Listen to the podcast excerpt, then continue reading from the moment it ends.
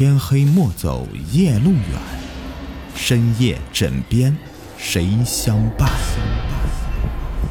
欢迎收听《灵异鬼事》，本节目由喜马拉雅独家播出。Hello，你们好，我是雨田。今天的故事的名字叫做《邪猫》。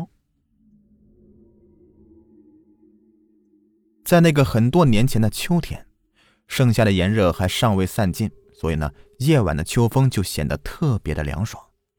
这时候的我，总是喜欢坐在门外，望着天空中的星罗密布，还有那个银白的月光。而这个时候呢，如果是有流星闪过，我便会立刻对它进行许愿。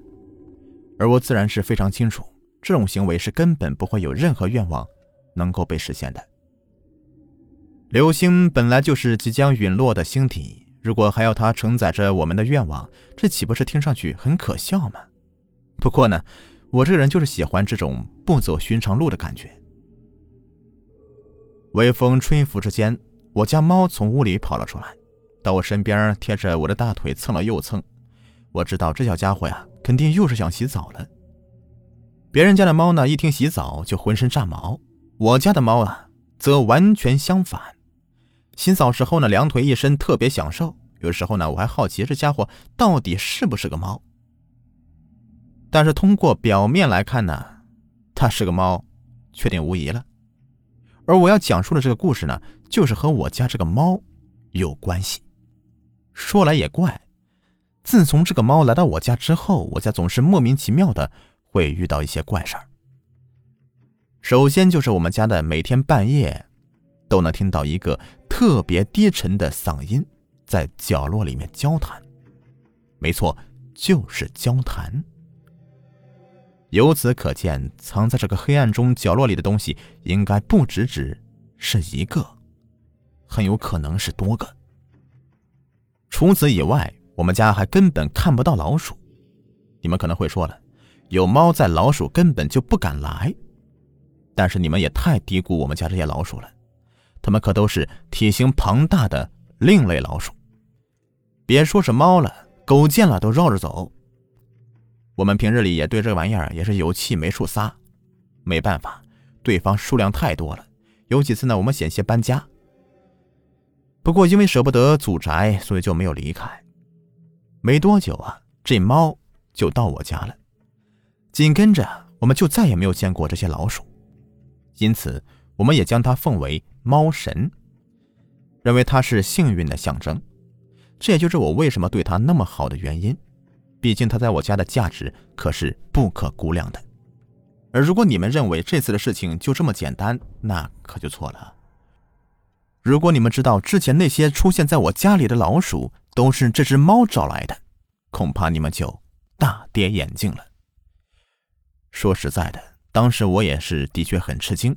而且还是在一次偶然的机会中看到的。记得当时我在家里面收拾东西，准备到外地一趟。出门的时候关门、上锁、检查，一切都做得非常好，不可能有纰漏。可我走了还没一会儿，就发现有东西忘记拿了，于是我就赶快往回跑。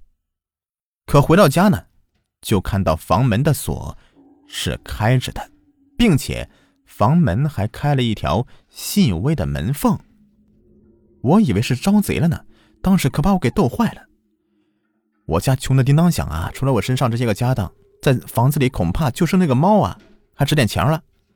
谁会没事去打一只猫的主意呢？所以，现在的我则变得更加好奇了。而就在这个时候，我却突然看到我家的猫。现在正坐在我平时坐的躺椅上，十分悠闲地摇晃着，而且还敲着这二郎腿的。非但如此，那些硕大无比的老鼠则围在他身边点头哈腰。看这个架势，似乎是猫啊，是他们的老大。也是从那时候开始，我才发现这猫远没有想象的那么简单。这还只是个刚开始啊，后来。我发现这个猫的行为变本加厉，有时候我在床上睡觉呢，没滚几下就发现身子底下毛茸茸的，一看果然又是那个猫窜上来了。这家伙这么聪明，肯定能够听懂我的话了。可是每次我说什么，他都不理睬，所以，我准备好找个机会，好好的收拾他一下，好让这个家伙呀，长长记性。可说来也怪，就在我准备收拾他的当晚，这家伙却突然做了一件怪事儿。当时我手里面拿的棍子，静等这家伙的到来。可谁知，到了后半夜的时候，这家伙居然跑到远处的房门旁边，并缓缓的打开房门，紧跟着，他便顺着房门给溜了出去。当时我就很好奇呀，这家伙大半夜的不睡觉出去干啥呀？私会野猫吗？可是我算了算。这时间也没到猫发春的时候啊，于是我就悄悄的跟了过去。说实在的，当时我总感觉我家这个猫做啥都特别出人意料。当天晚上的事情也不例外。记得当时我一直跟他来到了一处荒郊野外，这地方没啥躲避的位置，放眼望去是空旷一片。不过。好在有一块嵌在地上的石头充当我的掩体。从石头后面侧头往前看，当时差点没把我吓一跳。我看到我家这个猫在原地转了好几圈，然后居然缓缓的站起来，并像一个人似的，对着周围开始指手画脚。一阵阵诡异的猫叫声不断的在空旷的氛围中飘起，听得我是浑身的起鸡皮疙瘩。而紧跟着，我家这猫便做了另外一个让我诧异的行为。我看到，它现在居然缓缓的抬起自己的猫爪子，在脸上随意的划了几下，随后，那张毛茸茸的猫脸便被直接给扯了下来。顷刻之间，鲜血溢出。在这阴沉的夜色下，看着一只活生生的猫变成如此血淋淋的模样，我的心里还真是有点接受不了。而紧跟着，一个被捆得结实的人则出现在了猫的跟前。这个人不是我的发小牛子吗？他怎么会在这里呀？难道说他是被这个怪异的家伙给绑来的？不可能吧！牛子那么鸡贼，怎么会中招呢？可眼前的现象该如何解释呢？正在我诧异的时候，却突然看到这猫居然把对方的肚子给狠狠的剖开，并把里面的东西给全部掏出来。当时地面上全都是鲜血，让人看上去汗毛耸立。可是不知什么缘故。即使是被如此残忍的杀害，我却根本没有听到牛子嘴里面出现任何悲痛的嚎叫，就好像是睡着了似的。还是说，他其实早就死了？不可能，人死之后血液会迅速归心，并逐渐的停止流动。身体即便是剖开躯体，也不会出现那么大的规模的血液喷溅的。既然如此。那眼前这个人究竟是怎么回事？为什么不叫呢？甚至连哼哼的声音都没有。不过我当时并没有心思去考虑这些问题，因为如果我不尽快逃走的话，万一让猫给抓住，岂不是也要来一个被杀的下场？现在回想起来，当时我跑的速度简直是平生最快的一次。而回到家呀，我便立刻关紧房门。并趴在门上大口喘气。仔细想想，这些天这个怪猫一直待在我家里，对着我是百依百顺的。具体是因为什么，我也不太清楚。起初我只认为它是觉得我养它是它的恩人，所以它才会这样的讨好我。可现在看来，这猫绝对是另有目的的。还好我发现及时，否则的话，真不知道接下来的自己会遇到什么样的事情。真的好险呐！我随意说了几句，然后就准备转身回去继续睡觉。接下来，我可不准备再让这个猫啊进屋了。谁知道在我睡着的时候，这个猫会对我怎么样呢？难道也会像刚才那个人一样，十分残忍的给杀害掉？想到这里，我整个人都不免的颤抖一下。而就在这个时候，我却赫然看到，我家那只怪猫就蹲在角落中，并用那双微微放光的眼睛直勾勾的盯着床上的我。它，它怎么已经回来了？我还自信的说，我绝对跑得比他快。可为什么他还会出现在这里？难道说他之前根本就没有离开，而我看到的都是幻觉吗？不可能！我可以百分之百的确定，之前的事情绝对都是真的。否则的话，我脚上的伤又是怎么回事？之前在我快速跑回家的时候。猛然间被路上的一块石头给绊倒了，然后我就被一旁尖锐的石头把脚给划伤了。虽是没怎么流血，但却磕得特别疼。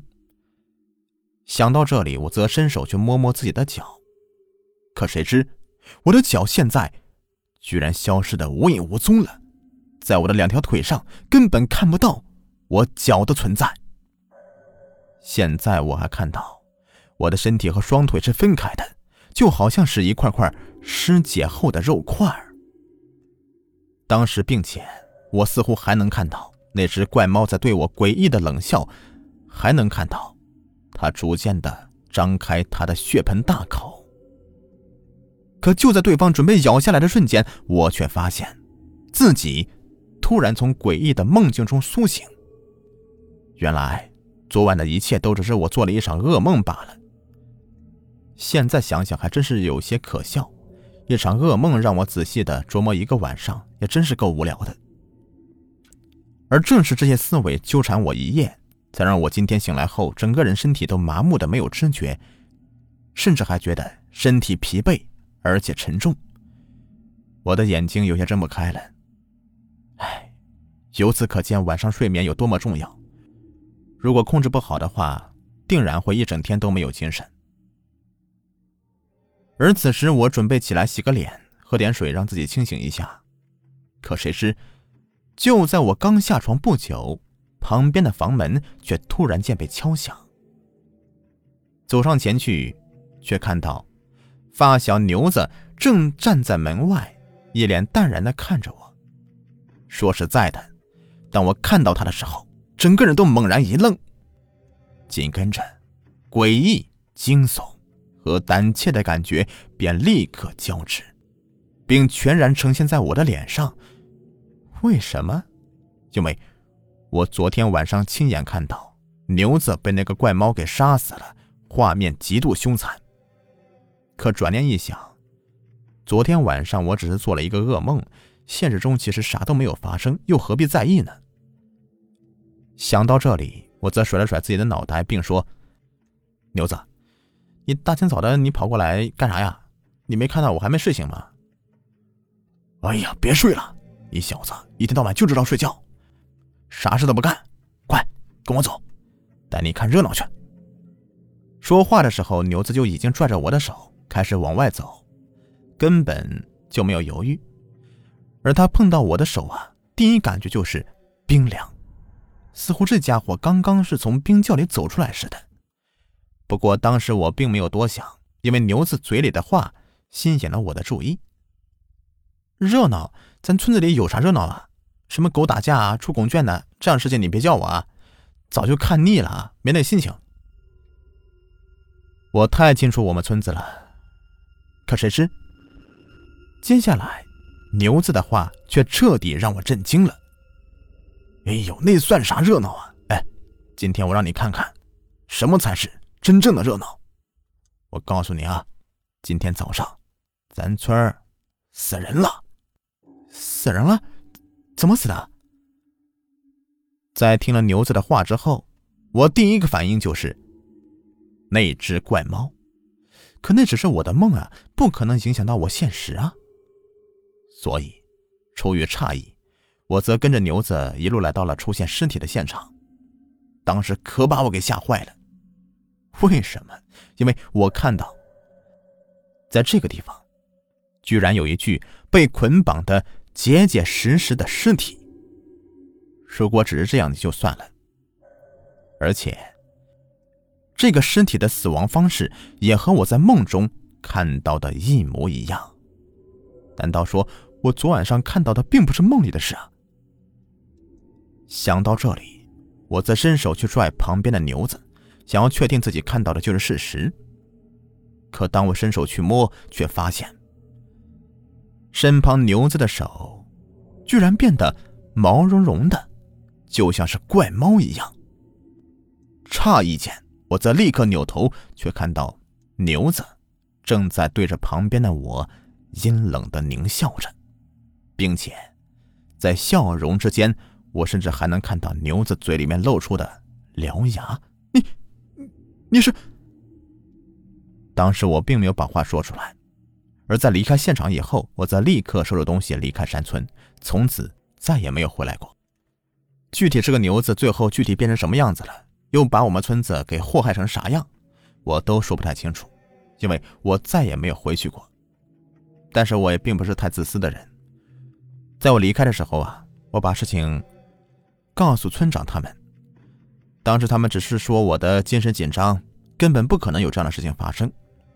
对此，我只能说人各有命，富贵在天，我已经是仁至义尽了。他们究竟会怎么做，那是他们的事情。好了，今天晚上的故事就说完了，感谢你们的收听。喜欢的话，别忘了订阅、收藏和关注啊！在节目的最后啊，给您推荐一个卖潮服、潮鞋的商家。辉哥潮牌工作室经营各类鞋子衣服多年了，在业内啊是数一数二的卖家，质量经得起您的考验。有喜欢名牌鞋子衣服的，又不想花太多钱的朋友啊，可以了解一下啊。像什么球鞋啊、运动鞋啊，他这里都有。微信号是幺八八七九四九二七九三，买不买没有关系，进来看看也欢迎。微信号是幺八八七九四九二七九三。